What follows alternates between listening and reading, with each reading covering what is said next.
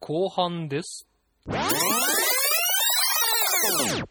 まあちょっと話がね、ちょっと、はい。だいぶ引っ張っちゃいましたけど。えーねええあの、それましたけども、で、あの、さっきの話で、ちょうどその番組改編、栗谷さんの番組改編の時にできたのがアップルンルンと、うんえールンルンはちょっと手前から別にあったのかな確か。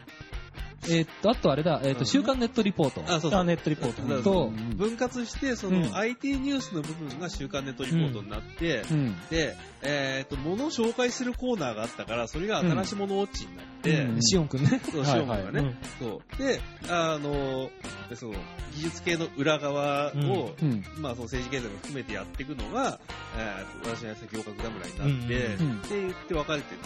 うん。ルンいやルンルンはでもちょっと前からあったんだよな。そうでしたっけうん、そうそう。うん。確かそう。あの、並行して始まってた。んだうん。はあ。ああ、そうでしたっけ？だから、あと一本なんだっけなっていう。ん。あと一本は、だからそそれぞれの関わってる人間でやってたから、うん。うん。なんだっけ？ヨウさんが何かやるかって話になったのが、ウィークリー BJ ニュースは違うよね。ウィは違いますね。あれはもっと前からあって、うんうんうんもうあの頃にはマンスリー BJ ニュースも通り越して、通り越して、うんあの、マンスリーですらなくなってたの。ああ、そうかそうか。うんそうあうん。あれ深夜の遠吠えっていつからあったんでしたっけ？あ、そうだ、もう一個遠吠えだよ。遠あ吠えでしたっけ？そうかそうか。ああれだ、ってヒロ君だ。あそうそう、あの時広く広く。うんそう。そうか。そう。遠吠えは、あれは何ヶ月に一回とか、ああいう思い出したようにやるでしょ。そうね。去年なんか、あのうん、過去ログに落ちないように一回配信したりそうね こと言ってたんで。あのね、そう、クリラジがもともとすごい緩かったので、うんあいくら配信しなくても、うん不定期とかのところに乗っかってたんですよ。はいはい。で、なんか配信、あの、半年ぐらい配信してなかったら、あの、脱倒地じゃないけども、もうサーバーからもう落とすと。落とすというか、あの、更新してるよってところじゃなくて、うん。過去の放送っていう枠で一応番組に残るので、そうですね。アーカイブね。過去の放送っていう方に落としちゃえっていうことになって、で、どうしますかっていう話が流れた時に、それがだから、あの分割からうん。3年経って2年9ヶ月後ぐらいですよ。うん。夏ぐらいだったと思うんですけど、うん。うん。で、どうする？って話になったんで、うん、あの、行革はあと3ヶ月で、こう締めようと思うって言って、うんうんで、最終回に向けてスケジュールを組んでいって、で、最終回を多分やった番組としては、うん売り出しでは初なんですよね。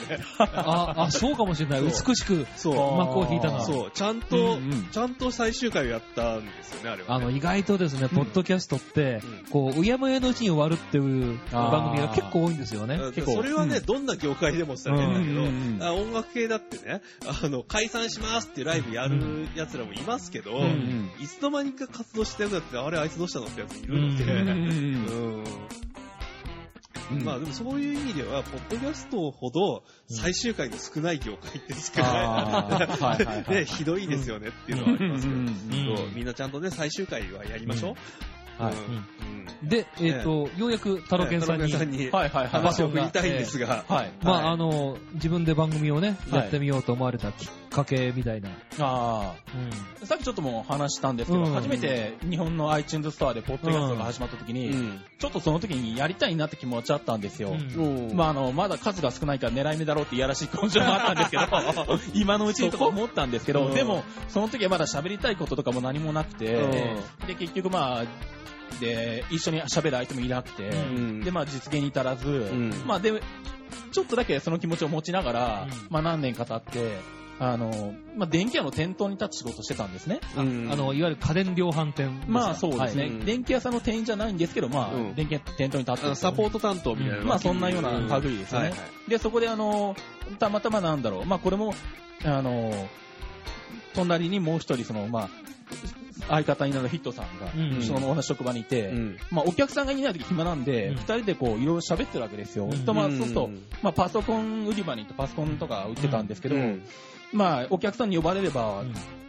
店員さんが少なければ、うん。テレビコーナーに向いてテレビの説明もしたりとか、うん。とまあ大体そのなんだ、白物家電以外のもの一通り説明せざるを得ないんで、うん。まあこっちも好きですし、うん。一通り頭に入れてファックス売ったりとかも、うん。うんプリンター売ったりとかもしてるわけなんですけど、うん。まあそういう状態だとまあ一通りやっぱり最新情報なんかも知りとかなきゃいけなくて、うん。で、そうすると、その、あの、フィットさんと、まあ、お客さんがいない暇な時になんかいろいろと、例えばこんなニュースがあって、うん。こんなのが出たんだよ、うん。えこれそういうどういうことなのとか、どうやってやってるのとかいう、いろいろ話をこう、まあ、要はダベってたんですよね。うん。で、ダベそうそうあの、IT ニッチトークはそういうノリでしたよね。そうそうそう。うんで、ダベ、ダベりつつ、そのクリラジのクリテクが面白いって話をしてて、うんまあその中でこの番組面白いみたいな話もしてて、番組が増えていったんですけど、うんで、それやってるうちに、俺らがこの、ダベってる内容を、この流したら面白いんじゃないのって思 思って、で、そこで、あの、僕の心の中に、こう、奥深くに眠っていたポッドキャストやりたいっていうところに、うんもう一回火がついて、うん。うん。じゃあちょっとやってみようよって言って、うん。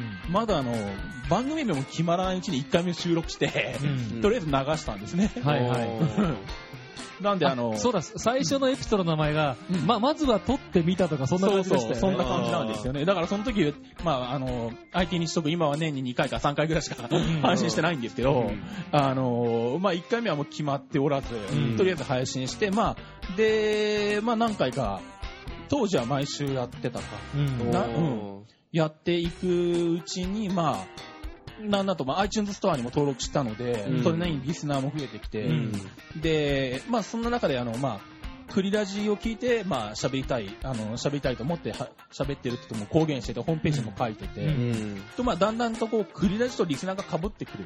あ、そうなんですよね。ですよねうん。自然と。そうそう。う。んあの、それがさっき言った、えあのーなんていうんでしょうね、リスナーの相互乗り入れだけに限らず、えええ。あのー例えば、ね、ツイッターとか、うん。フェイスブック、うん。まあ、フェイスブックはまだ、今もまだ時代が経ったかもしれないけど、あの、そういうところで、うん。あの、何かしらがこう、うん。ね、あのーアプローチをしてると、アプローチってんじゃないな、なんかこう、ね、うん。えっ、と、こう、表現をしていると、うん。うん。あの、なんとなくその媒体側の方が、うん。距離が近づいてきますよね。そうですね、自然となんかこう集まってきてくれるというか、うん。まああのね、まあ特に興味持ってる人たちはその iTunes のポッドキャストのページに行って、うん。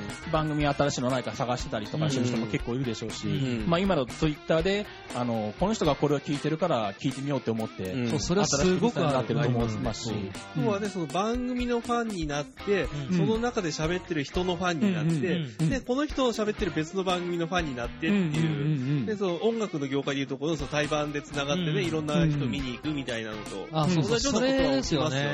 ですね。うんうんうん。それはすごく、く強いですね。うんやるんだったら複数の番組喋りましょう、やっぱうり。違う人と組んで、いろいろ喋っていく。うん。そうですねそれ重要ですよね。そうですね。うんうんなんで、その時は、まあ、自分で番組を持ちつつも、クリラジのヘビーリスナーでうん。あったんですよね。うん。で、それこそ、クリラジがお台場でイベントやった時に、うん。僕は見に行って、うん。で、もうその頃は BJ 局長僕のことを認識してくれてたんで、うんえっ、と、IT 日時にも一回メールをいただいたことがあって、うん。おーええ。で、まあ、あので、お前ちょっと団長に上がれって呼ばれまして、急に。あのへっぴり腰でなんかちょちょっと上がって喋らせてもらったりしたんですけど、まあ、その後、まあ、相方のヒットさんが、うんまあ、ちょっとあの、番組そろそろちょっと休みたいよって話して、うんじゃあ、まあ、一回これやめようかって言ったんですけど、で、そうした時に、あの、まあ、僕は自分はどうしようと。うん。相方がいなくなった時に一緒に辞めるのか、うんそれとも喋り続けるのかちょっと考えたんですね。うん。でもやっぱり喋りたいことがある。うん。喋り続けたいし、まあ、リスナーさんもまあ、それなりに集まってきてくれてるんで、うん。何かしら喋ろうって言って、まあ一人喋りの番組を始めたうん。うん。のが、まあ一番最初に始めたのが鉄道日トークっていう鉄道の番組なんですけどもう私もヘビーリスナーでございますのでね。はいまあ、まさしくね、うん。その、うん。グレープは解散したけれども、さだまさしは残りましたみたいなまあまあ、感じで本当にそんな、そんな感じですかね。失礼しました。うん。はい。で、まあ、そこからで、じゃあ、鉄道がまあ好きなので鉄道をはじ喋り始めたと。うん。で、そうするとまあ、あの、他にも自分でなんか喋ることがあるだろうと。で、僕は割となんだろう、あの、へそ曲がりなんでマイナーの方向に行きたくて、あの、他の人が喋らないことを喋ってやろうっていう気持ちが強いんで、で、まあ割と人気が落ちてきたプロレス、うん。しかもそのメジャー団体じゃなくても、インディー団体とか、うん個人の自主工業とか、うんローカルインディーとか、うんもう、あの、いわゆるプロレス雑誌とかなんかにも載らないところ、うん。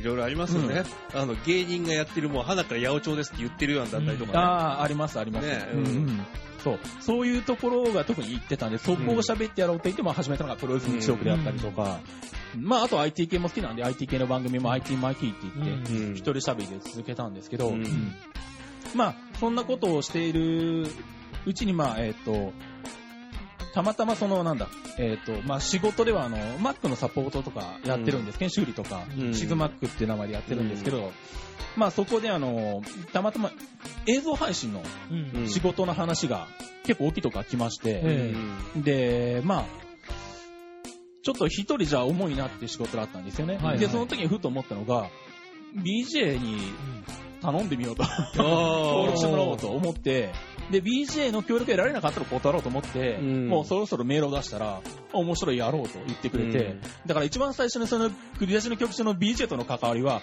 仕事をするってところが始まってるんですよね。あええ。で、あの、まあ、なんだ、それこそ学生、大学生が作った、あの、車を、まあ、走らせたりとかするような、ーうん。まあ、あの、イベントなんですけど、その配信をやらせてもらって、で、まあ、それが終わった頃に、まあ、ちょっとじゃあお前出てみないって言って、アップルのに出させてもらって、はいはいはいはい。で、その後、じゃあ、番組一個始めようかって言って、まあ、今のトレンドウォッチはうん始まったんですけど、すごいよね。ね、なんかね、BJ はあの、タラケンさんのために番組1個作っちゃったんだね。まあ、ねそんな感じですよね。びっくりしましたよ。まあ、う似たようなもんですけどね、その あー驚愕なんかは。まあ、うん結局ではその BJ と差しでやったりね、坂さん差しでやったりとうか、そんなことばっかりだったんで。うん。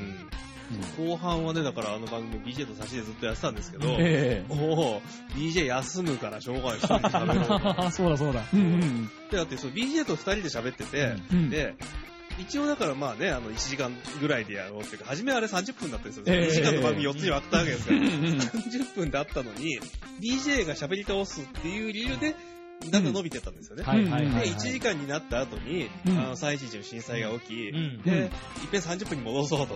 うん。で、電力がうんぬんとか言い出して、30うん分に戻そううん。そろそろいいよなとか45分とかね伸びや伸びてって、また最後1時間戻りましたけれども、そんなことやってましたけれども。だから、まあ結局あの人も喋りたいんですよね。あうん。そうね。う。うん。ん。まあ、あの、ここにいる3人とも、まあ、基本的にはうん。喋りたい。人な。わけですよね。じゃなかったらこんな喋り倒さないです。はい。ね。えーさてさて、うん。まあ、えっ、と、ちょっと次の質問なんですけどもね、まあ、うんはいこれも今まで、ね、話していただいたことに重複するんですけども、まあ、どんなコンセプトでうん。ご自分の番組をやってらっしゃるのかなみたいな。う。うんんというかまあ、どんな人にこう伝えたい、聞いてほしい。なんかそんな思いってありますでしょうかね。コンセプトはでもあの番組によって、もうこの番組はこういうコンセプトとか、うんまあそれ以前に、こんなことを伝えたい、喋りたいから番組を作ろうって言ってやっていくわけですよ。うんで、まあ、行学侍の時にはね、一番初めにもう、あの BJ からこういう形でやったらどうかっていう稲形があったので、うん。それで乗ったんですけど、まあその後に関しては、例えばまあそのクリラジ上でいくつか展開した番組、うん。えーまあね、その残ってるテックアビニューとかであれば、テクノロジーニュースが終わりましたと。うん。で、その後に、あの、やってた番組も、なんかそのね、生出しとかでうんうんうんも、ちょっと雰囲気が変わっていってしまったので、えでやっぱ生出し好きだったんだけどまね。ああれはあれでね、ちょっと、うんまあ、特集ではありますけど、うん。まあ面白い番組だったんですで、ちょっとね、その、変わっていって、ネットレポート変わっていってしまったので、じゃあ、ちゃんとテクノロジー番組を残そう。でもあのテクノロジー番組って言ってもね、テクノロジーのことあんまりやってないんですよね。そテクノロジーをコアにした場合の雑談をやってるんで、なんですけれども、まあ、でもね、一応テクノロジーの番組残そうっていうコンセプトでやってますと。で、それ以外に例えば、あの、なかなかね、ブッキングがうまくいかなくて、4回で終わっちゃったんですけど、うん。あの、情熱工房見聞録って番組をあーはいはいはいはい。えーあれは何かっていうと、その世の中でなんか面白いものを立ち上げた人たちがどっかにいますと。うん。で、まあ大体中小企業の方だったりとか研究所だったりするんですけれども、うん。そういうところに行って直で話を聞いてこようっていうインタビュー番組やりたいって立ち上げて、で、あの、アポ取ってうん、現場にあのミキサーやらマイクやらガンガン持ってって、お、なんかスタジオってこうやって移動できるんですねって言ってうん。みんなにびっくりされながらやった。りうん。うん。でもそれはそれでやっぱりそういうね、あの、なんだ、えーニュースリリースとしてこう出てくる、ただ一枚ものペラ見てもよくわかんないものをもっと細かく伝えてやろうっていうところのコンセプトだったりするわけです。うんうんで、そんなことをあれこれずっとやってきたら、うん最近何やってるかっていうと、あの、ラジオの作り方を喋ろうと。そうですね。はいそう。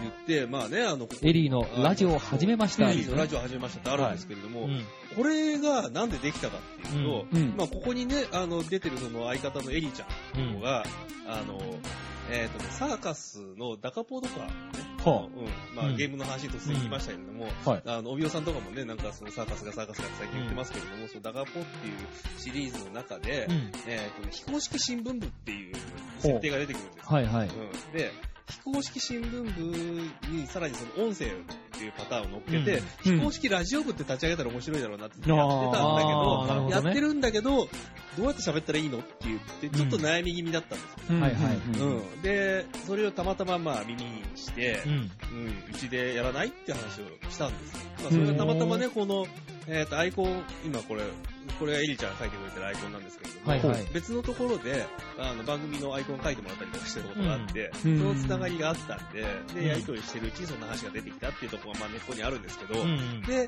うん、まあ、そんだけね、その喋ってみたいって言うんだったら、じゃあ、番組の作り方とか、うん。どうやったらね、そのリスナーが増えるかとか、うん。いうことに突っ込んでいこうって言って、うん。で、それがこういうコンセプトでやった番組なんですうんっていう感じで、だから何かしらその、初めにコンセプトありきとか、これはこういうことを伝えたい番組だっていうのを決めといて、うんでやっていくので、だから、共通のね、あの、全体につながるコンセプトって言ったら悩みどころなんですけど、うんまあでも伝えたいっていうところですかね。うん。で、その中で、この番組はこれ、この番組はこれって決めていく。いう感じでやってますね、私うは。ん。なるほどね。ありがとうございます。はい。タロケンさんどうでしょう？そのあたり。そうですね。僕はなんだろう、まあ、自分が言いたいことをまず言ってるとか、うんあとはなんだろう。あの、どっちかというとあの、自分が喋ってう、ん。まあ実際あのリスナーさんが聞いてるとこ見れないんですけど、ほーとか思ってくれたり、そうなんだとか思ってくれたりすることをなんか喋りたいみたいなところがあるから、自然とこうあの、なんだろう。まあ、人が知らないことを喋るか、うん。まあもしくはあの、なんだろう。人と違った方向から喋ろうかとかいうう。うんんのを考えてて、例えば鉄道認知度だと、まあ、割と鉄道ファンって、まあ、特に最近、鉄道ブームで、うん。まあ、割と認知もされてきて、えあの、興味を持ってる人たちは多いと思うんですけど、うん例えばなんだろうさ、じゃあそのなんだ、えっ、と、いかにも鉄道番組ですよって考えると、普通はその、最近の鉄道ニュースとか新車とか、うん。あとはなんだろう、まあ、えっ、と、こんなイベントがありますよとかってニュース的なこととかを触っていくと思うんですけど、僕はへそばかりなのでそういうことやりたくないんですね。うん。で、じゃあどうするかって言ったら、自分がどっかに行ってきて、こういうことを、こういう、まあ、こんな列車に乗ったとか、うん。えーそれにあたってこういうふうに考えたとか、うん。こんな、切符が好きなんでこんな切符を買いましたとか、うん。えっ、と、なんだ、まあそういうような、こう、自分がやってきたことうん。をなんかをこう、中心に喋ってる。んで、まあある意味まあ、かっこよく言うと一時情報、うん。をもう中心に喋ってて、逆に今、ニュースとか全くもう言わないみたいな、あーそうかもしれない。うん、そういう形でやってますね。ううん。んまあ、プロレスなんかは、あの、まあ、自分が見てるものがそもそも一般的に見る人が少ない、それこそなんだろう、観客十何人とかいう、うん。興行とかしょっちゅう行ってるんで、まあ、割と、あの、全体像を伝えなきゃと思って、うん。まあ、対戦カードから一通り基本的なことを喋ったりしてますけど、うん。うん。まあ、あの、ジャンルによってってのはあるんですけど、まあ、えっ、と、なんだろう、まあ、人と、人が伝えられなさそうなことを伝えようかなと。うん。IT だったら、一般的にはこうやって言われてるけど、自分が使ってみてこうだったよっていうこととか、うんやっぱ、なんかしら違うことを言ってやろうかなっていうのがあって、やってますねうんはい。ああ、そうはね、まあ、なんか、どうその違うこと言ってやろうって言って今その話もやしたんですけど、ええ。あの、同じことを言ってるんだけど、うんあえて違うアプローチで行こうっていうのをやったことがあって、何かっていうと、旅番組をやったんですよ。ほう。旅番組ラジオで。うん。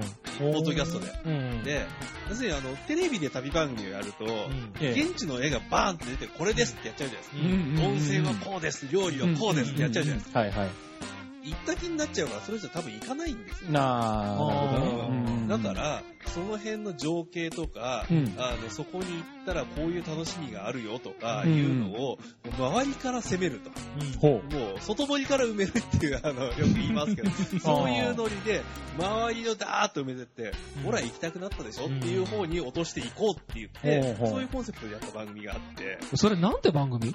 あのね、ヤンマの100分旅日記っていう番組やったんですよ。それ、繰り出しで？いや、それは繰り出しじゃなくて、でやってました。ううん。ん。だからその、あれですよ、その、サムライファクトリーっていうところでね、うんその、うん。えっ、と、忍者ポットっていうサイトがあったんですけど、もう、あの、完全に名前出しちゃいましたよ。でそう、そこの、あの、宣伝のために、サムライラジオっていうのを始めたのが、うん。その、定期番組を始めたきっかけなんですけど、うんでうん。その中で、なんか他にプラスアルファ面白いことやろうぜって言って、で、まあね、その、サイトの使い方を音声で紹介する番組をやってたんですけど、他にもなんかあるだろう。うん。うん。で、いろいろ考えた結果、うんそんなものも作ってみたっていうことがあるんですけど、うんうん。もうそれはあのサイトがなくなっちゃったんで、多分ね、パソコンの中漁るとどっかに、うん音音源は残ってるかもしれないんですけど、ああ、それ聞きたいな。うんそうそんなことやってみたいですよね。で、そういうことやってる中で、うん。やっぱその表現が足りなくなってくるんですよね、自分はあの中で。はあはあはあ。で、どうしようかなって言った時に、声優の学校に行こう。で、声優科に通い始めたのが、こっちのね、その沼にはまった、なるほどね。なんですけど、そう。まあ、あの、ある意味、山さん行くとこまで今まあ行きつつ、えあるわけでありまそすよね沼にはまりつつありますね。えちなみにですね、自分のことを話しますと、ええはい。まあ、お二人とも、うちの番組、はいちょろっと聞かれたことがあると思うんですけど、えはいはい。かなり変わった体の番組だと思うんですね。変わった体ですね。うんはいえあの、大抵が、え頭とうん。うんね、最後僕が一人で喋っていて、うん。時々猫も喋るんですけど、うちは。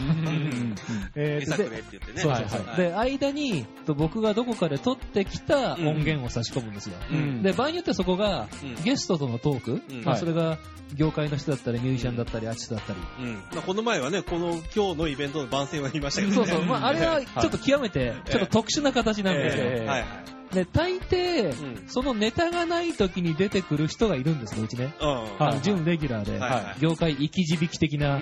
おっさんがいるわけですよ。ええあの、時々乱暴なことを言う人がね。あれ、あの状態で流してていいのかなっていうか、うんねあの、なんだ、えっと、iTunes ストアでいうところのはい explicit っていうタグがあるんですよ。はい。ね。はい露骨なことを言った時には、このタグをつけておいてくださいっていうのがあるんですよ。ええはい。あれいるんじゃないかなと思って見いやいや、てたんですけど。あのね、過激な表現に当たるちょっとね、あのー、時々ヒヤヒヤするんですけど、あのー、でもあれでもかなりね、うん。カットしてるんですよ。うん。あそうなんだ実は。あの、うん一回だけね、うん元音源っていうのをやらせていただいたことがあって、びっくりしましたけど。や、でしょ？えいや、こんなひでえこと言ってるのかっていう。うちの番組どういう部分があるかというと、うんあの、僕は、ね、昔からこう、付き合付き合ってるね、恋にしてる。あの、元 CD ショップの、うんはい。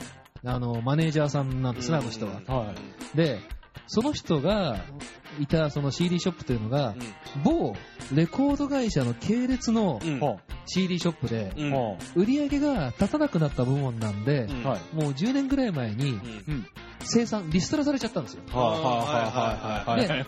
今その人は何をしてるかというと、うん。それまでの自分のコネをうん活かして、はい。そのイベンターさん、つまりコンサートを仕切るうん人たちとがっちり組んで、うん即売の仕事をいっぱいやってるんですよね。あーだからコンサートの会場で商品を売る仕事。なるほど。はいはいはいうんで、まあ、そういう人なもんですから、うん。まあ、いろいろな、こう、業界裏表、よくご存知なわけでござい裏まして。表って、だから裏ばっかりな気もしますね。ほぼほぼね、ええ。はい。で、それで、まあ、日がなサイゼリアという、あの、はい。レストランでですね、緑色のとこですよね。はい。はいはいあの実はあの話逆ですよね。あの緑のレストランでって言うんですけど。あの名前出してから色出しても遅いっていう話がありますね。ね、サイゼリアで、うん。大抵、うん。ワインのマグナムボトルね、えー、あれで1000円ちょっとで、あの、あー。1.5リットル飲めますんえで。え、非常にリーズナブルですねまああれも、サイゼリアは。もとも。と安いテーブルワインなので。ね。で、それを飲みつつ、ん。まあ、だんだんだんだんこう、メートルが上がってるところを収録してるだけなんですね。なるほど。えうん。で、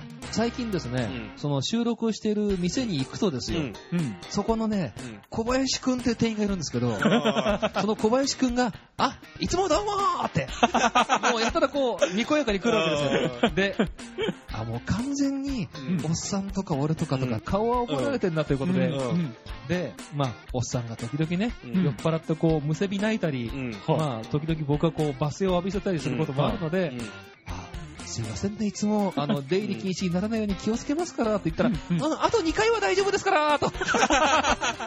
本当か嘘か分かんない方がわかんないですけど、小林くんね。カウントされてるんだ。うん。あ、で、ちなみに小林くん聞いてるらしいんで、この番組。あ、僕の番組。なるほど。素晴らしいです素ね。晴らしいですね。あの、なんで、最近あの、その、緑色のイタリアンレストランで、で今更ですか？いやいやピー入れときますこの番組収録してますっていうのを、結構僕もアピールしてるんで、完全なステマじゃないですか。はい。ね、はい。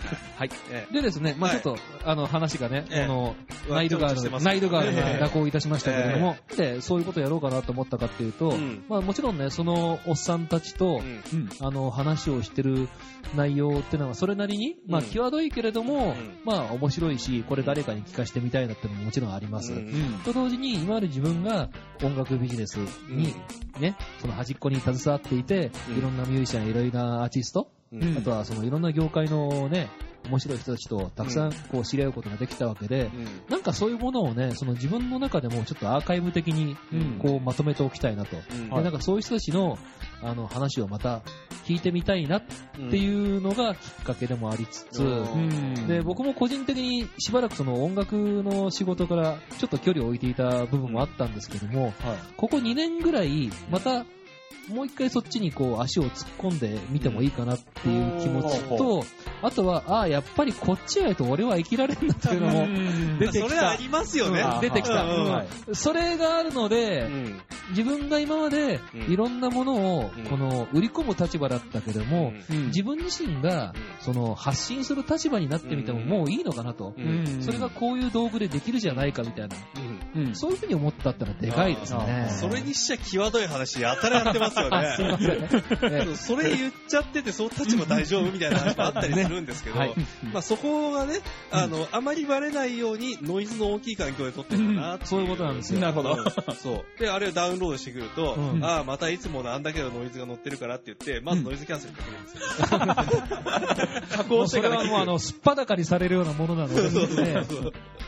まあ、それは編集やってるだけの環境があるからできるんですけど。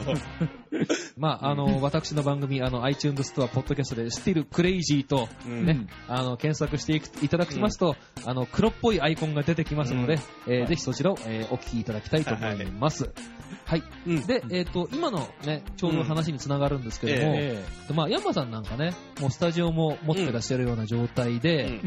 みんながね、うん。どんな環境で、うんどんな環境があったら番組が作れるんだ、うん。そのポッドキャストがね、こう配信できるんだってこと結構気になると思うんですよ。うん。ええ。ね、それこそ山さんみたいに、うん。もうスタジオレベルがないとダメなのかとか、うん。あとさっきちょっと名前が出ました、トマト屋さん、トマト屋ね、はいはい。まあ、はいトマト屋さんもほら、あの、そっち方面の人だから、うん。割とね、ものすごい機材とか持ってるじゃないですか。まあね、あれがないと雰囲気はダメかと。雰囲気は違うんだけど、でうん。もあの、DTM の社長、よくなんか声とかね、うん。うん、話の振り方とか似てましたよね。なんだよ。な、さっきね、あの、うん。第一部で、うん。あの、DTM 社長がうん。話してる声聞いてて、あれ？トマト屋さん来てるか？みたいなね。すいませんね、もう誰のことか全然わかんないと思うんですけど、皆さんね。そうそう、トマト屋さんってあのね、うん。えっ、と、アルファベットで、うん。えっ、と、なんだ、ローマ字でトマト屋さんあの、ツイッターアカウントがトマト屋さんっていう人がいるんですね。で、あの、なんでかっていうと、うん。本人がトマト売ってんじゃなくて、うん。親父がトマト屋なんですよ、あのそうですね。えっとトマト農園。そう、平野ね、高山で。そうそうそうう。ん。いや、それはそれで番組あるんですね、ちゃんとね。そうそう。それで自分の番組のスポンサーがね、そこのトマト屋さんなんだよ。そうそうそうそう。宣伝したんだからこっちもトマト送ってこい。本当だよね。ここまでさ、トマト、ね、ねなんだっけ、あの、何ファームだっけ、あれ。え、トマトファーム。トマトファームあ、トマトファームフィダだ。うんねうん、トマトファームフィダって言ってるからさ、ね、とりあえず、あの、トマト屋さん、あの、トマト送って。ねねあの多分聞くと思うけどこ iPhone の 3GS でしたっけ？うん日本で初めに手に入れただなんだってやってましたそうねそうそう。それで、上と親とね、なんねか、なんか握手したとかって言ってたじゃんうん言ってましたね。それでですね、ちょっええと話が。話があちこち行ってます。いきなりなんかね、え話がちょっと今素の状態になりましたけど、あの、まあ、そんなね、うんものすごい機材がなければできないのかということの話なんですが、うん実はちょっとこれね、昨今のその音楽制作事情にも若干似通った部分があって、はい。今ね、う Mac1 台、まあノートにでいいと思います。うん Mac1 台とう、うん。デジイチのうん動画が、動画が撮れる。機能がついてるうん。ものがあったらば、うん。ほぼほぼ誰でも。ミュージシャンとして全世界に情報発信できるんですよね。あできますね。はいはい。ね。うん。でももっと簡単なのは iPhone1 個でいいんですから。まあ、実はねやろうと思えばできます実はね。吉田さんとかね、うん。また違う人の名前出てきましたけど。そう、あの iPhone1 個で、その場でダーッと喋って、うん。で、あの BGM 流しながらやって、うん。もうミックス終わりって、そのまま送信ってやったら、うん。あの、ポッドキャストができるっていう人もいますので。そう、うん。あの、そういうやり方さえもある。ありますね。でちなみに、えっと、じゃあ今度はタロケンさんから聞いてみましょうか。タロケンさんどんな環境で今ご自分の番組って作ってらっしゃいます？今はまあ、Mac にミキサーつないで、はい。一応まあマイクをつないで、えでやってますけど、うん。うんでも元はあれですよ、本当に。一番最初そのフィットさんと二人でやったんですけど、そうそう、あのね、結構ね、それ気になる人多いと思うんですよ。え例えば、テックアベニューは、おうん。二人がもうね、ええ。顔を付き合わせて多分撮ってらっしゃると思うんですけども、遠く離れた二人、え二人もしくは複数の人間が、はいどうやって番組撮ってるんだって、結構ええ。疑問にねボキャブラリーとかそうですよね。ね疑問にね、まあ思ってらっしゃる方いると思う。ええそのあたりってどうされてたんでしたっけ？あのーまあこれもクリアジでやってた方法ではあるんですけど、えあのまあスカイプっていう、はいはいはい。あのインターネット経由でうん。通話ができるうん。ソフトがあって、まうん。あソフト自体も無料なんで、うん。まあお互いスカイプをパソコンにインストールすれば、うん。無料でいくらでも話し放題話せるんですけど、まあその通話を録音できる、まあプラグインだったりとかソフトっていうのがあるので、うん。まあそれをもうパソコンに入れてやって、まあスカイプでお互いつないで、で、それをまあどっちかのパソコンで録音すると。そうそうそう。で、まあ MP3 ファイルとかにしてやって、うん。まあそれがまあ、えー配信してやるっていう形をとってましたね。うん。うん。まあそれでね、あのー複数でやる場合ね、ええ。その、お互いにこうね、バッファーまあ、バックアップのためにね、ええ。取っとくとかそういうこともできますまあね。そうですね、iPhone をバックアップでそれぞれ撮っておくとかってこともできますし、で、スカイプって、いわゆるスマートフォン、iPhone とかにも入るじゃないですか、アプリが。ええ。入りますね。もうそれでね、年末ね、すすごいことがあって、うん。はあの、選挙特番の、うん。あのー何？まとめ番組というか、総括番組をええ。やりましょうみたいなことになっていて、ええ。僕がその日、ちょっとした事情で、なかなか家に帰れなかったんですよ。で、夜、その飲みの席に行った時に、うん。シオン君から電話かかってきまして、あの、選挙特番のね、うん。プロデューサーですけどもね。で、今ここで撮りましょうか、と。言いそう。マジっすかすごい言いそう。マジっすかね。うん。で、あの、飲み屋から出て、うんこの iPhone にヘッドセットつけて、うんうんスカイプで繋いで、そこでずっと喋りましたね。あ、立ち話的に？使ったんだ。使いました iPhone だけで何台でこれでもいけますよ。まあいけますねなんほら落ち着かないじゃない。あーそうかそうか気分的にね。気分的にね。あれはね、あの、そう、パーソナリティ化とかにね、ちゃんと受講に行って、外からのレポートとかやると、はあの、携帯電話から外でレポートするっていう授業があるんですよ。あ、そうなんですかあれをね、あのあれやって慣れると、普通にこれでいけるの。う。うんん。まあ余談になりましたけど、はい。うん。ええ、ということは、うんえーと、タロケンさんのね、はいその制作環境は、ええ今伺ったような感じうんですよね。そうですはいね。うんまあ、あの、別段そんなに、なんかこう、特殊なものというのはご用意はないですもんね。まあ、元は本当にね、うん。あのー、電気屋で行けば980円から売っている、うんあのヘッドセットですよね。あれをパソコンにつないで、んスカイプ立ち上げてやってたうん。んで、その頃で言ったら本当にもう、買うものはほぼないぐらいで、うんうんお互いがパソコンとインターネットにつながる環境があって、うんスカイプインストールしてあって、うん。ヘッドセットがあれば、うん。極端なこと言ったらヘッドセットなくて、うん。あの、なんでしょう。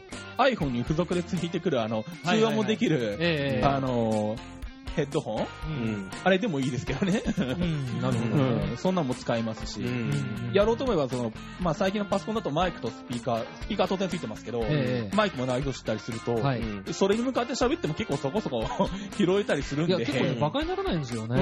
うん結構最近のパソコンの内蔵マイク性能いいですからうね。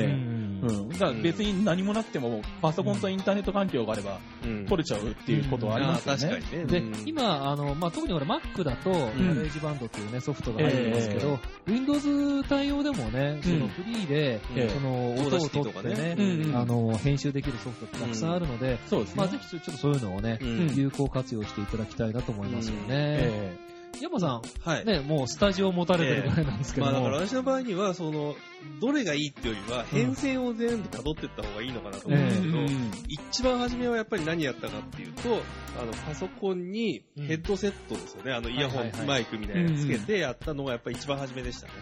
で、ああ、これでいけるんだ。で、その時はまあ、あの、スカイプじゃなくて、自分の声を取って、ボイスブログっていうのから始まったので、で、それでやってたんですけど、で、それが、あの、繰り出しに関わるようになって、スカイプで繋ぐとその向こうに音が飛ばせるんだよって言われて、その、だから、イヤホンマイクプラススカイプですよね。はいはい。っていう形でやってました。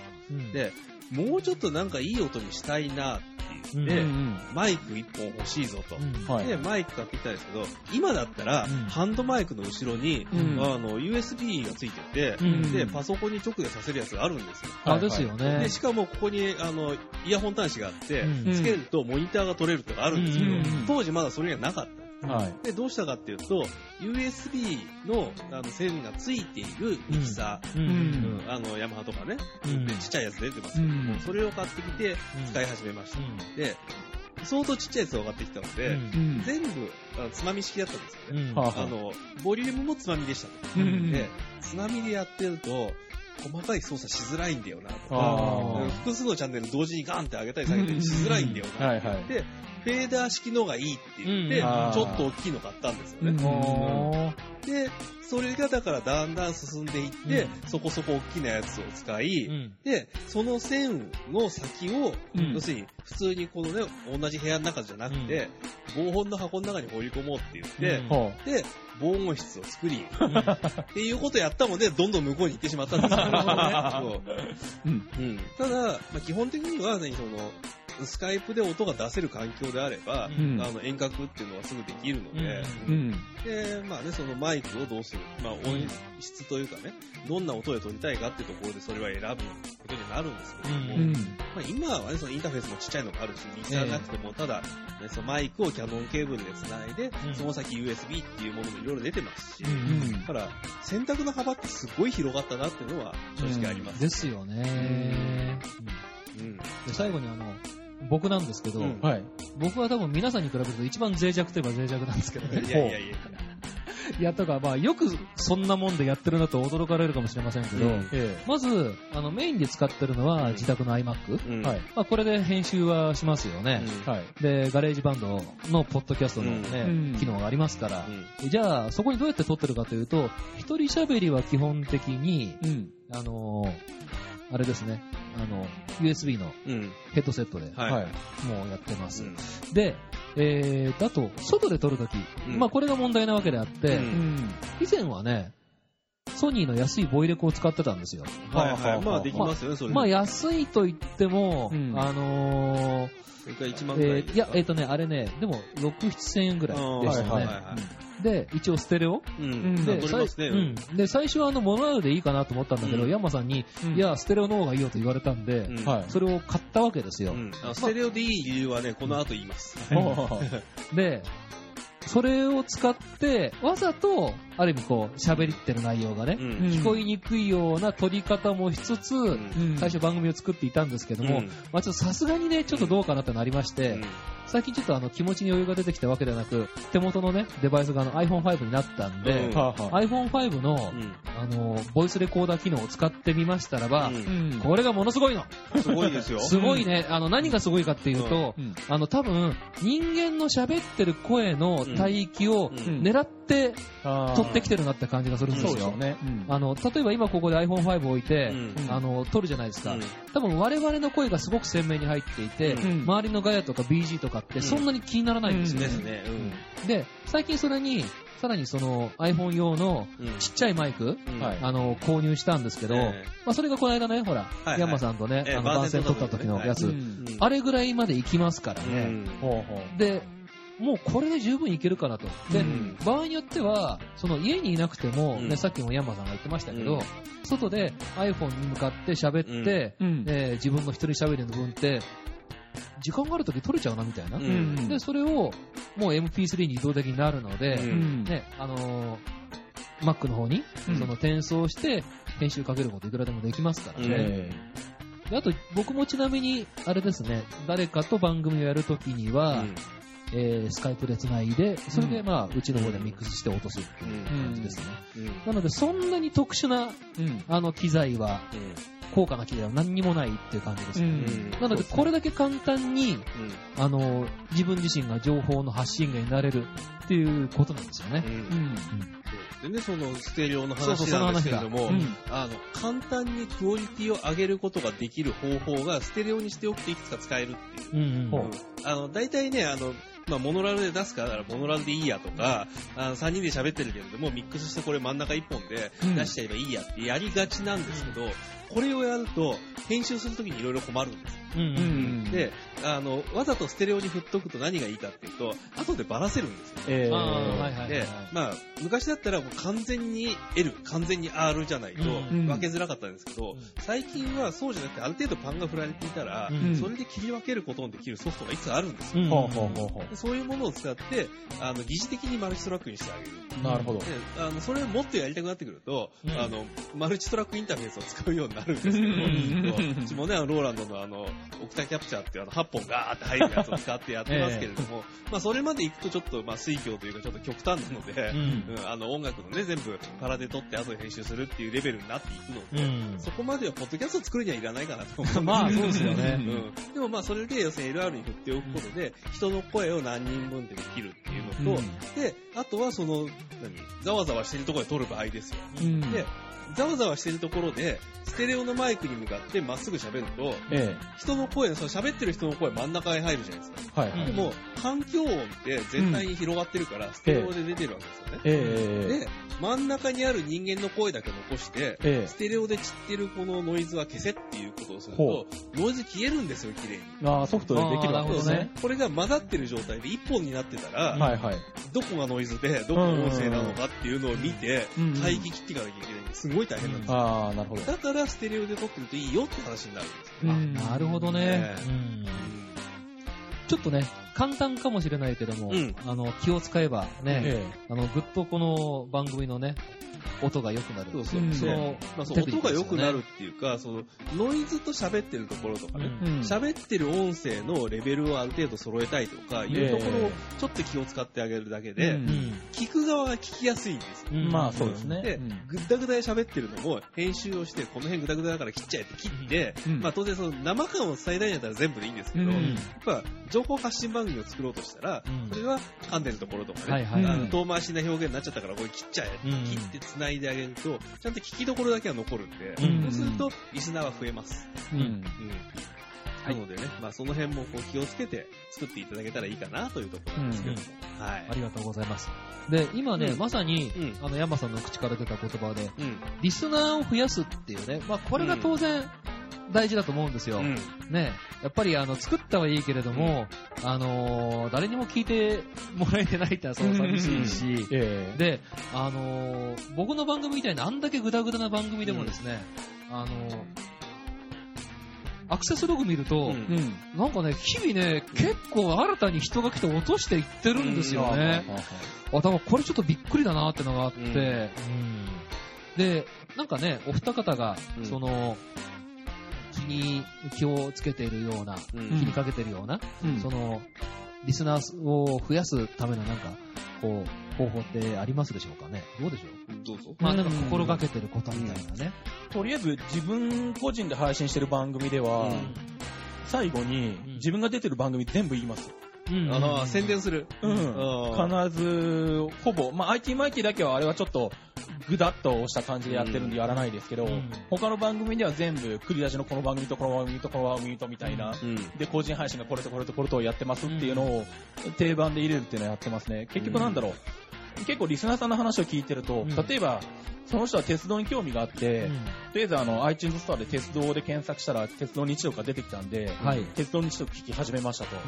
うん、で、その話の中で、あの、なんだろう、まあ、えっ、ー、と、僕のツイッターをフォローしてくれたりとか、うん、まあ、あの、いろいろとネットで僕に関わることを見ていくと、まあ、IT のこともどうもこいつは詳しいらしいと。えー、で、Mac 使ってるらしいと。で、自分も Mac 使ってるから、じゃあ、この番組も聞いてみようかって言って、まあ、IT、MIT なり Apple などを聞いてくれたりとか、あのー本当になんだろう、こんな経路でリスナーさん来る、この番組たどり着いたなっていう、びっくりしたたどり方で入ってきて、うん。プロレスから鉄道に行って、うん。体操に行って最終的には食い出しに来たとか、うん。本当にあるんですよ。だからあの、とりあえずその自分がやってることは全部うん。言っておくと、どっかで引っかかってくれるかなっていうのがあって、うん。なるべくだから、あの、仕事のホームページにもあの、こういうことやってますって言って、うん。もう全部、リンク貼ってありますし、うん。できる限り自分でやってることはもう何らかの状態で目につくようにうん。してますね。あいやあ。なんかね、今のね、タロ、ね、タロケンさんの話って、うんえあの、いろんな、そのアーティストの人にもね、ええぜひ聞かしたいような 話がありますよね。うんなんかその、いわばその自分の名刺じゃないですか、それって。ええその、ね、その、自分はどんなやつなんだっていうことを、こう、ええ。端的にわかるようなうん。伝え方って、うん。なんかそういうことなのかなと。ええ。ね、そこをやっぱりうまくやっていくと、うん。こう、人の印象に残っていくのかなという感じがちょっと改めてしましたね。うん。なんでなんでしょう。あの、鉄道だけだったら、多分僕以外にも、まあ他の番組もありますし、あの、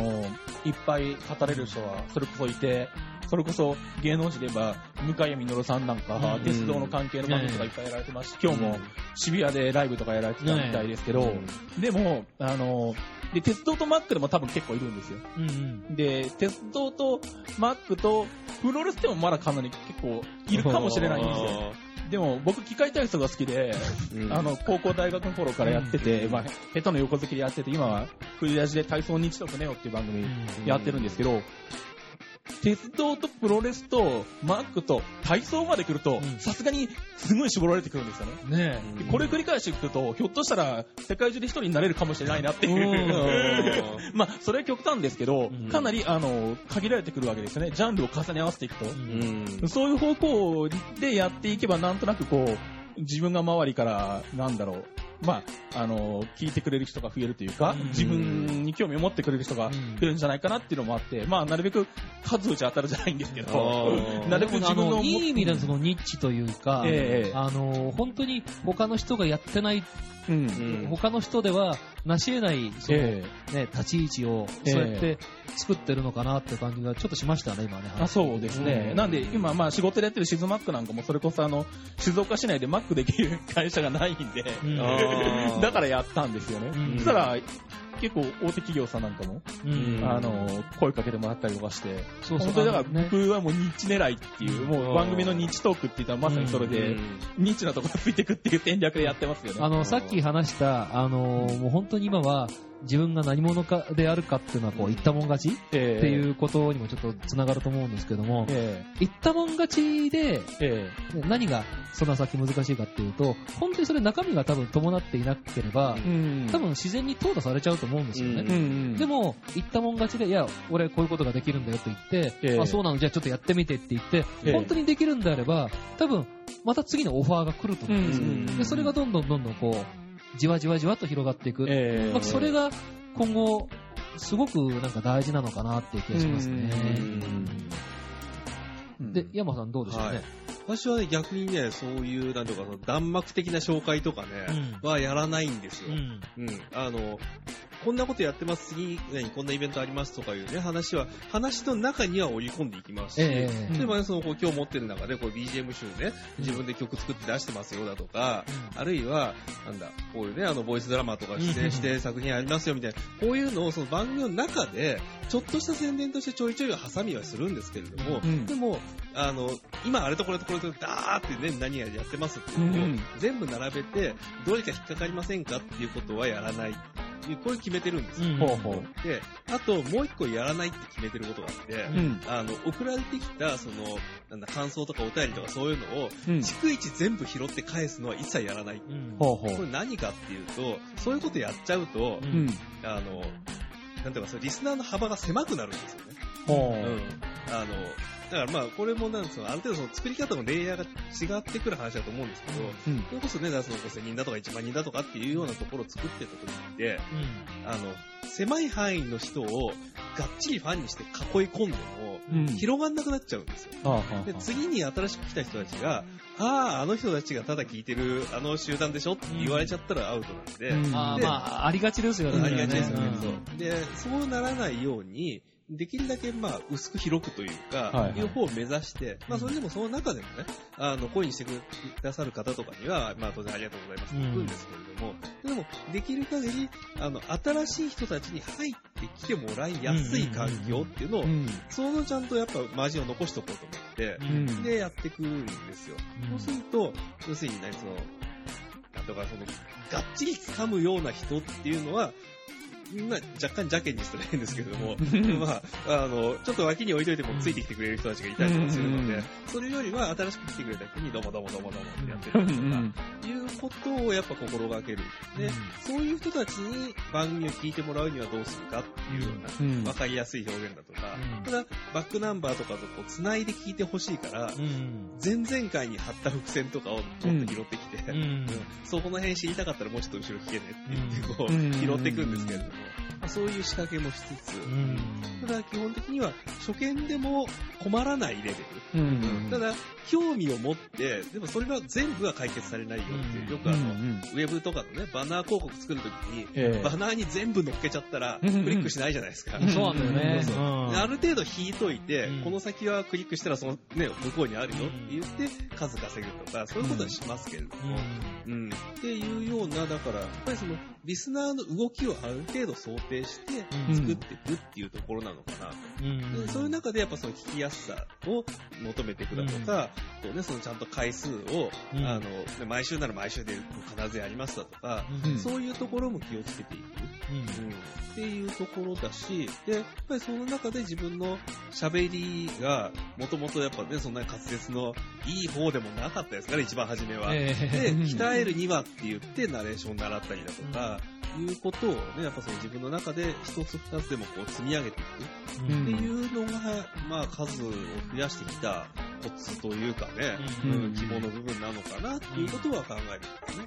うんありがとうございます。はいうんでですね、うん。えーっと、ほぼほぼもう、うん。あの、第4コーナーを回ってるような感じでありまして、はい。今時間が何時かと言いますとね、ええ。4時回なんとったぐらい4時回りましたね。で、始発がですね、うん。えーっと、やっぱりあの、皆さん、うん。あの、小田急線で新宿方面に行くことを想定いたしますと、はい。うんえー4時55分でございますので、はい。もう1時間は切ったなという感じでございます。ですね。なのでもうね、うんそこを、えー地上を、えー列車が走ることはうんないということで、うんちょっとね、感まあ傷的に。どうしても地上で帰りたい方は、その上を走っている。井の頭線に乗ってい井のただ頭線でくことで。。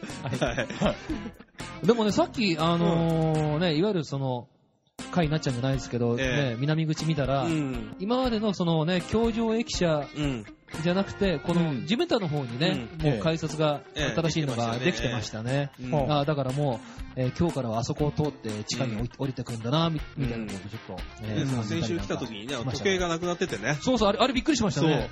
あれ、時計の下で集合のはずだったんだけど。そうそうそう。ねえ。そう確か時計この辺にあったよなって降りてきたら、俺うん。そうそうそうそうそう。でしたよね。びっくりしたね。はうんでですね、うん。えーっと、ほぼほぼなんとなくまとめに入っていこうと思うんですが、ね、今私が参加しております、東京ブートアップというプロジェクトでございます。い。はい。あの、これ別に宣伝でも何でもないんですけども、うんあの、宣伝ですね。えー まあ、はい結果的にそうなっちゃうのかな？はい。あの、そのブートアップでですね、やはりこう力を貸してくださってる方で、うん。MCA、えーミュージッククリエイターズエージェンシーの、うんえー永田淳さんという方がいらっしゃいまして、このね、えー永田さんが書かれた次世代ミュージシャンのためのセルフマネージメントバイブルという本、これ非常に僕、あの、今、あの、いろんな人にこれ勧めてるんですね。うん自分が読んでも感銘を結構受けた本でありまして、うんまあ、どういうものかというと、あの、要は、これあの、ミュージシャンって、あ書いてあるんですけども、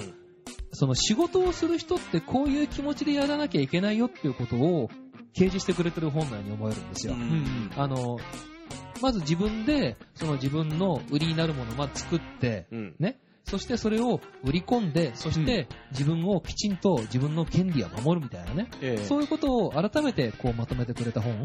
でうん、多分、一個一個の項目というのはう、んやっぱり分かってること。ね。その今まで分かってることなんだけども、うんそれがちゃんとこう体系立ててまとめられた本っていうのは、うん多分これが初めてなんじゃないかなという。うんまあそれぐらい、ちょっと僕にとってはね、非常に、あの最近、こうよくこう繰り返して読む本でありまして、うん。まあ、その中で、この自分を作る売る、守るっていう、この言葉って最近僕よく使うんですよ。で、あの、今日はですね、そのアーティストのためのというような、うん。えータイトルもつけているので、うん。その、まあ、アーティストに限らずですよ。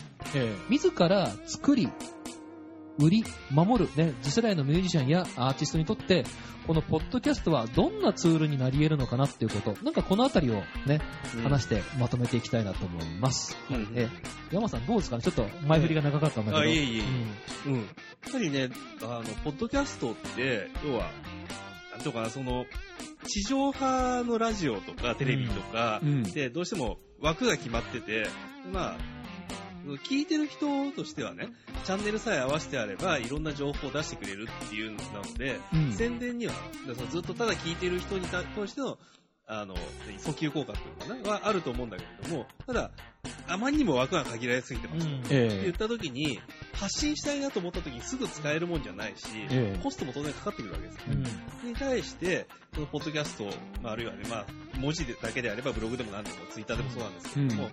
そういうものって発信したいなと思ったら、まあ、誰でも発信は可能なわけですよ。うんうん。で、まあそこでクオリティを上げていくためにどうするかって言って、自分のところでね、あ卓録でできるかどうかだとか、うん。うんあの、ライブハウスとか、あの、レコーディングスタジオを巻き込んでいくのかとか、うん。あるいは、まあね、まあ私みたいにその、ラジオ番組作るっていう方を仕事にしてる人もいるので、そういうところに協力を仰ぐっていう、まあそうなってくると、まあ商売になってきちゃうんですけども、うんうん。でも、それでも、その、従来の曲を使うよりは、まあ相当安くできるわけです。うん。って言った時に、あの、自分がこんなものを作ってるんだぞとか、自分がこう考えてるんだぞっていうのを、もうガンガン出していくには、もう、やりたいと思ったらできるわけですよ。うん。ですよね。うん。うん。やりたいと思ってもできないだとか、そのプレゼンで勝たなきゃ無理だとかじゃなうくん。て、やりたいと思ったら、うん。なんとかなるんですよ。うん。そうですね。なので、まあ、自分がこれをやってるんだぞっていうのを見せるためっていう意味でいけば、うん。もうガンガン使えばいいんじゃないかなと思ってるわけです。うで、かつ、まあね、その前半に出てたラジオ DTM の社長とかもそうですし、私も、まあ、一時ね、その、いろんな曲を持ってきて、紹介をするっていう番組をやっていたので、んうん。そういう番組のところに、じゃあちょっとこれも紹介してくださいよって持っていくと。そうすると、まあ、そこで、こう、シナジー効果というかね、うん。広がりができてくるので、まあ、使えるところってのはいっぱいあるんだろうなと、うんうんいうのは思いますね。うんうん。使わなきゃもったいないぞと、うんいうことを言いたいですね、私は。あのね、うん今日ここまで話した中で、うん。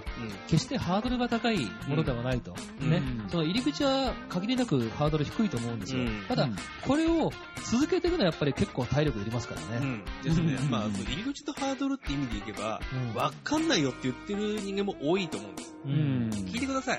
うんあの、うんいくらでも説明しますんで。あの、簡単にできる方法もいくらでもあるうんし、その配信をするときにね、技術的にあれこれやんなきゃいけないんじゃないかなと思ってても、ううんちみたいにそういうサーバー提供してる人もいますので、うんうんあの、どっかしらにね、そういうヒント、あ転がってますから、うんうん、聞いていただければいいのかなと。うん。はい。相談は無料とさせていただきます。はい。はいうん。タロケンさんどうでしょうかね。うん、まあそうですね、あのーなんだろう。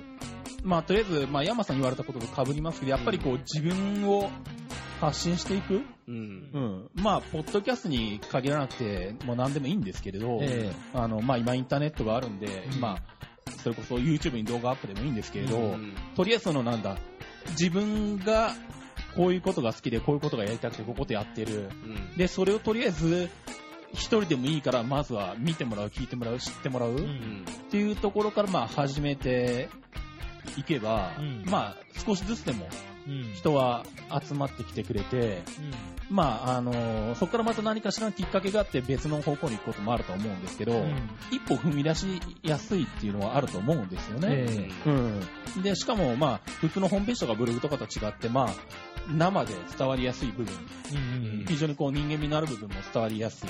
うん。で、それでいて動画ほど、その、手をかけなくても、まあ、割とうん。音声だけだと、うん。まあ、データ的にも軽いですし、まあ、そのこそ本当にさっきあったように iPhone だけでも、あの、作ることができるので、ううんん。まあ、そういう、こうなんだろう、きっかけとして非常にまずいいっていうことと、まあ、あとはまあ、さっき続けていくのが体力いるっていうのもあるんですけど、例えばこれじゃあ動画で同じことを続けられるかって言ったら僕多分無理だと思うんですよ、ね。いやもっとしんどいでしょうね、これね。これはしんどいですよ。うん、やっぱりだから、ある程度その、ポッドキャストっていうその持ってるいい意味での軽さ、が、まあ、によってまあ続けていくことができてるっていう部分もあるので、そういう意味でそのなんだろう、うん、まあ、踏み出しやすく、しかも比較的続けていきやすい、うん、メディアじゃないかなと思いますね。うん、うん、ありがとうございます。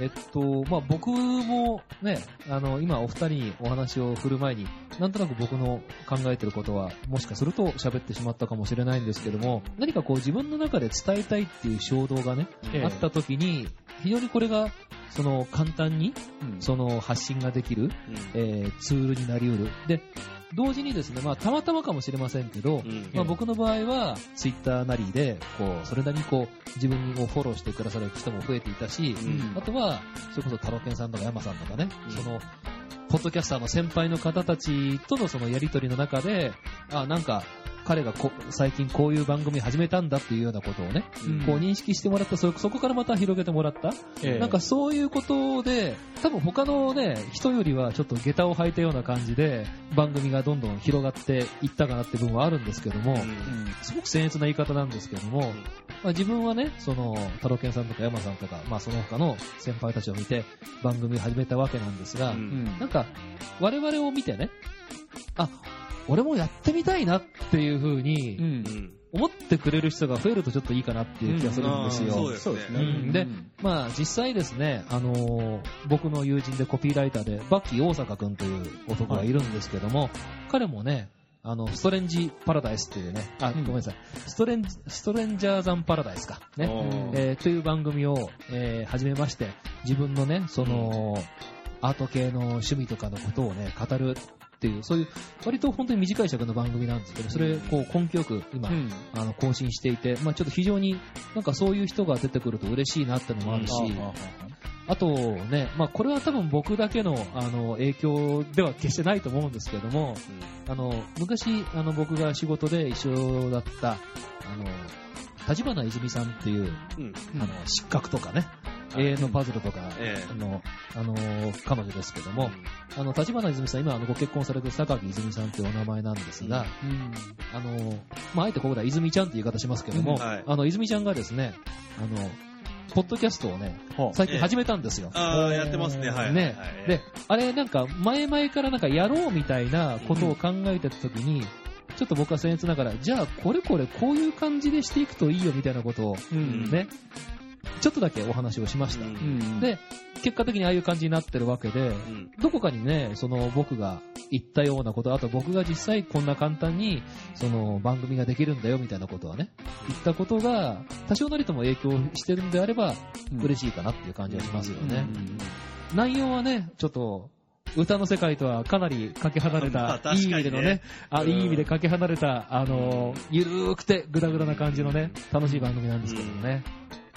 なんかそうやって、どんどんどんどん、その、あ、俺もやってみたいなっていう、ね、人が一人でも多く出てくるってことと、あとは、やっぱり喋ってる側としては、うん、よくワンボタンのね、声の山村さんが、うん、あの話をしてますけども、その、この番組が配信されることが、毎日のその生活のリズムの中の一つになってると。はい、なんかそう言われるのがすごく嬉しいってね、うん、山村さんおっしゃってたんですが、うん、なんかそういう風になれるといいなと、うん、ちょろっと思ったりなんかしますね。うん。うん、そうはね、まあ、多分ワンクール毎週だったら、ええ、誰でもまずはできると思うんですよ。ええ、で、あの、脅かすようであれなんですけど、多分ね、毎週やってて、2年、だから、50週かける、まあ、2で100ですよね。はい。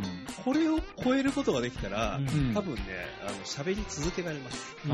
うん。で、そこまで、多分行かなくて、そのワンクールでやめちゃうのが多くても、それでもその発信してきたっていうことは残っていくので、うん。でそこにね、そのワンクールでもいいから凝縮して、うん、発信をしていく、見せていくっていうことが、さっきのね、そのまあ、ブランディング、セルフマネジメントですか、っていう中でいくと、やっぱり、意味としてはね、大きいのかなっていうのもあります、ねはい。なので、まあ、あの、喋り続けられないんだけどって思ってる人も、うん、100は無理だけど、うん。その手前まではやってみようと思えば多分いけるので、やってみてくださいっていうのを言いたいですよね。はい。はい。いやですね、そろそろ、あの、お時間がですね、ええ4時、えー、20分ぐらいですかね。4月がね、4月までだいたい30分。普通は終電が近づいてまいりましたって言うんですけどね。ですね。珍しいですね。まあ、そろそろみんな、皆さん、解放して差し上げてもよろしいかなみたいな 感じになってきたので、えっと、なんとなくここら辺でお開きにはしたいと思っております。閉めますかはい。ね、あの、こういうね、あの、場を持たせてくださいました。カフェキック、ね、え伊藤さんに、えちょっとまずはね、えお礼を言いたいと思います。どうもありがとうございました。ありがとうございます。ありがとうございました。すいません。せっかくなんで。飛び入りさせていただきます。はい、あのー、今ここでですね、あの、先ほどもちょっと話したんですが、下北沢クリエイティブ会議という、はい、割とあの、クリエイターの方たちが、うん、えっ、と、集っていろんなイベントを企画して、ということをやり始めたところなんですね。はいはい、それで、それがまあ今回の、あの、あの小田急線の地下化が、うん、あの、契機になったわけなんですが、うん、それで、まあその大丈夫ですか？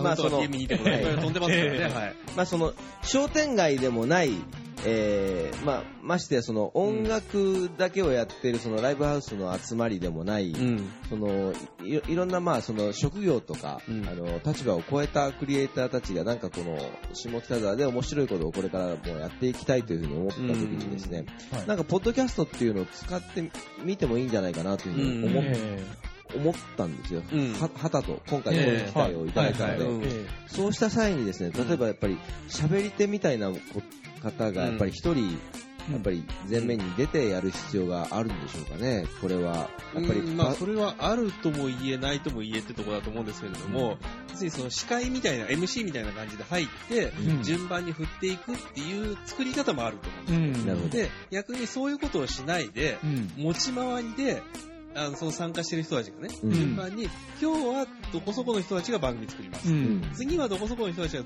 番組作りますっていうシリーズでもいいと思うんですよ、ああ、なるほどね、うん。そこは本当にその企画の段階で、こういう形でいきましょうっていうことをやってしまえば成り立つでしょうし、うん、で、例えばその横串で順番に番組を作っていった中で、うちは、あ、今回この喋ったネタで、自分の番組もう一本作りますって言ったら、そこから縦のものができてくる。うん、なるほど。で、その横と縦がこう、うまく繋がっていくと、うん、番組の数っていうの広がっていくし、それで、街全体がね、その相乗効果で上がってくるんじゃないかなっていう気はします、ね。ああ、なるほど。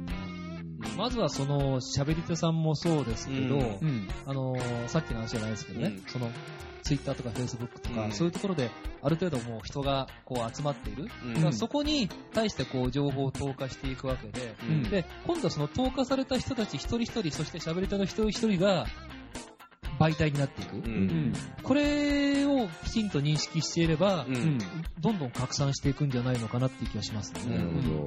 ただその喋り始めるときに、そうは言ってもどう喋ったらいいのって言って多分つまずくと思うので、そういう意味ではだから、えー、と、MC 語り手がそこに入って話をこう繋いでいくんではなくて、聞き手でも入るんじゃなくて、本になんかこう、プロデューサーとかディレクターみたいな感じで、裏について、で、ここはこういう形で回した方がいいんじゃないのって言って、あとは本人たちに喋らせてしまう。という方が、多分盛り上がっていくと思うんですよ。そこに本当に一人入っちゃったら、その人が回してる番組になってしまうので、そういうことですよね。それよりは街でっていうところがね、やっぱり強いんであれば、うん、あの、なんていうか、そのつなぎを、つないでいく人は裏方になって、うん、表に出るのはもうそこの街のそれぞれ活動してる人です。うん、いうことの方がいいんじゃないかなっていう感じしますね。ね。そしたらそっちでしょうね。うん。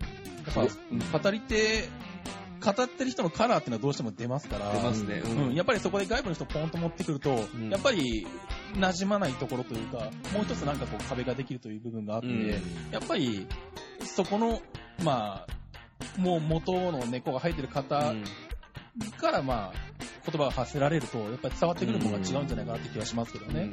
うん、だね、それはこう外部から来て、うん、この街を見たら、たまたまここではこう見えました、こう見えましたっていう、そういう紹介をしていくんであれば、語り手がいればいいんですよ。そうじゃなくて、やっぱり発信したいんだろうなっていうふうに今、こう聞いていて感じたので、であれば、人が入るよりはね、っていう、そこかなっていうところですね。なるほどね。そしてやっぱり単なる情報番組にならない方がいいっていうことですよね、きっと、ね、その喋り手のキャラクターというものがこう、出てくるという。僕はクリエイティブ会議っていう形で立ち上がってきたものであれば、うん、あのそれぞれが発信していくっていう体裁を維持した方がいいかなと、うん、思いますね。ありがとうございます。え今日は本当にあの深夜に深夜に及んでというか、朝早朝まで。早朝まで 及んで、えっと長い間大変ありがとうございました。あいこちらこそはい、えー、お付き合いいただきありがとうございました。ありがとうございました。ありがとうございました。じゃあ最後にもう一回、えっ、ー、と、ヤンマさん。ヤンマです。そして、タロケンさん。タロケンです。ありがとうございました。あ、そして私、新宿鮭でございました。はい。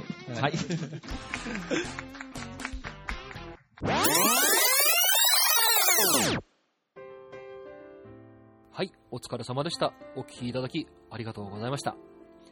まあ自分はね、普段これだけグダグダな番組やってるくせにというような部分もありましたけども、ヤンマさん、タロケンさんのね、ポッドキャストにかける思いのようなものは伝わったんではないでしょうか。え、このトークを聞いていただいてですね、自分も、あ、ちょっとやってみようかな、なんて思ってくれる人がいると、僕らとしては嬉しいですね。え、番組では皆様からのお便りもお待ちしております。番組ブログへの書き込み、そしてツイッターのアカウントは、アットマーク、新宿鮭。そして、フェイスブックページもありますので、ぜひそちらもご活用いただきたいと思います。それではまた次回お目にかかりましょう。お相手は、新宿鮭と菊丸くんでした。